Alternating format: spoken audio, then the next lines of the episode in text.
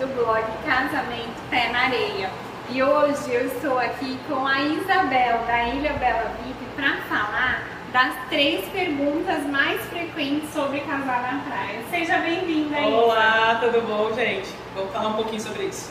Olha, a primeira pergunta eu vou falar já já, mas você tem que se inscrever aqui nesse canal, dar um like nesse vídeo e comentar se você tem mais perguntas além dessas três que a gente separou.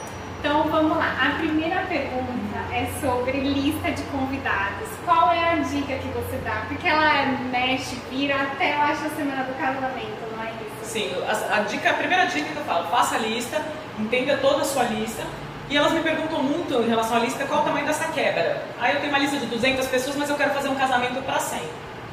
Eu digo que quando eu comecei lá atrás, a quebra era muito maior, porque o litoral. Detalhe, a Isa só tem 15 anos de assessora de casamento na praia, só, sabe tudo. Só, só um pouquinho, um pouquinho de experiência. A quebra era muito maior, porque a dificuldade para o litoral era muito mais de chegar, de hotel. Hoje não, hoje você tem estrutura. Então eu sempre falo, você quer fazer um casamento para 100, tem uma lista no máximo de 120, 150 estourando. Senão você não consegue. Eu falo, quando você lança o convite, acabou.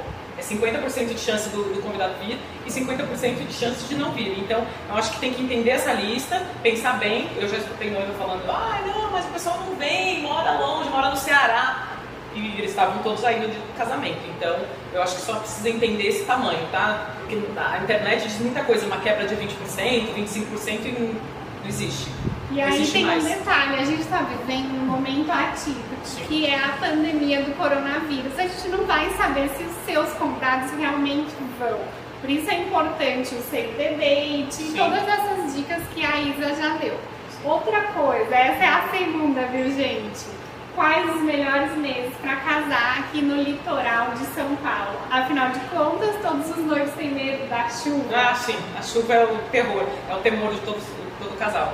Eu sempre, eu, isso é uma experiência minha que eu gosto de indicar. Eu gosto muito de abril, começo de maio, né, eu, até o meio de maio eu gosto bastante, então mês de abril e maio, eu gosto de setembro, outubro, novembro. São meses que eu gosto bastante, sempre indico.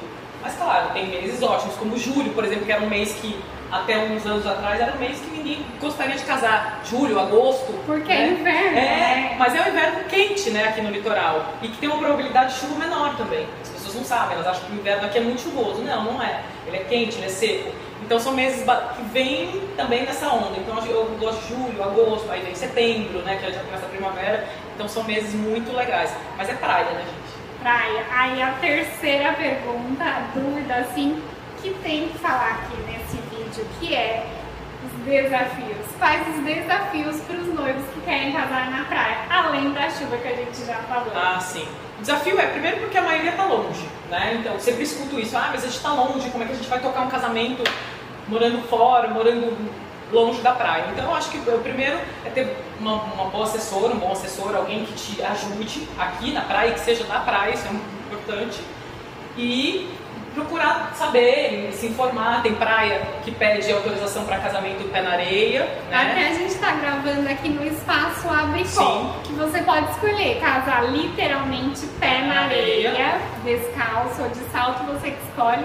Lá precisa de autorização, Sim, não é isso? De São Sebastião. Aí isso é com a prefeitura. Sim. É ali a parte do espaço. Sim. Mas se você quiser casar aqui, que a gente está no último andar com a vista para o mar, também. é outra estrutura, né? E é outro desafio também, né? Sim, Fazer sim. esse tipo de casamento. Sim. Então pensar nisso, pensar nas taxas, pensar num plano B bem feito. Né? Os casais falam para mim, ah Isa, mas isso é pessimismo. Não é pessimismo. Quando você tem um plano B muito bem feito, o convidado chega e não, não sabe se aquilo é um plano B ou um plano A. Está tão bem feito, tão bem organizado. Ah, estava tudo programado para areia. Deixa eu ver o que a gente faz. Tem que ter um plano B. Tem que estar montado bonito como se fosse na areia. Então, pensar em todos esses desafios. Porque é isso. Às vezes a gente amanhece com sol lindo e às vezes começa a ventar, às vezes chove. Então você tem que aproveitar o melhor da praia. Né? Junto, junto mais essa burocracia, enfim. Mas o desafio de casar na praia é, é, é pequeno, eu acho não é tão grande não. As noivas, os casais eles olham e falam, ah, nossa, mas é muito complicado. Não é, porque a estrutura da praia é muito boa, né? Hoje. A gente está falando do litoral norte como um todo, a estrutura aqui é excelente. E até mesmo para aqueles noivos que moram fora do país Sim. e querem casar aqui. Gente, Sim. faz uma estrutura ali de planejar para trazer esses convidados diretamente do aeroporto. Sim. Você já teve vários Muito, noites assim, muito, né? muito. Não é um desafio, Não. gente. É uma facilidade. Você vai ter que ter uma assessora. é isso. Sim, é. Precisa ter ajuda. Eu fiz um casamento há uns anos atrás exatamente assim. De, de uma brasileira com um alemão e eles vieram, fecharam o espaço e voltaram na semana. Então o casamento foi todo organizado via internet, tudo. Até essa- esse transfer de buscar o pessoal no aeroporto, tudo, tudo, tudo, tudo, tudo foi feito, 99% do casamento foi feito via internet. Então, né, não é um desafio que tão é, grande. pensar na tecnologia a nosso favor. sim, sim. Isso ajuda ajuda. muito, muito, muito, muito. Então são esses desafios que na verdade são ali facilitadores que a gente pode colocar para o planejamento. Tendo uma ótima assessora, Sim. você vai ter tranquilidade. É ótimo. Antes, durante e Sim. depois, porque o Sim. depois também tem que Sim, saber, né? Tem, tem que saber. Porque tem, tem o pós-casamento e é complicado, né? Se você não tem alguém coordenando tudo isso, é complicado. Então lembre-se disso. Qual que é o seu Instagram para eles entrarem em contato? Conta pra gente. O meu é arroba ilhabelavip. Siga lá.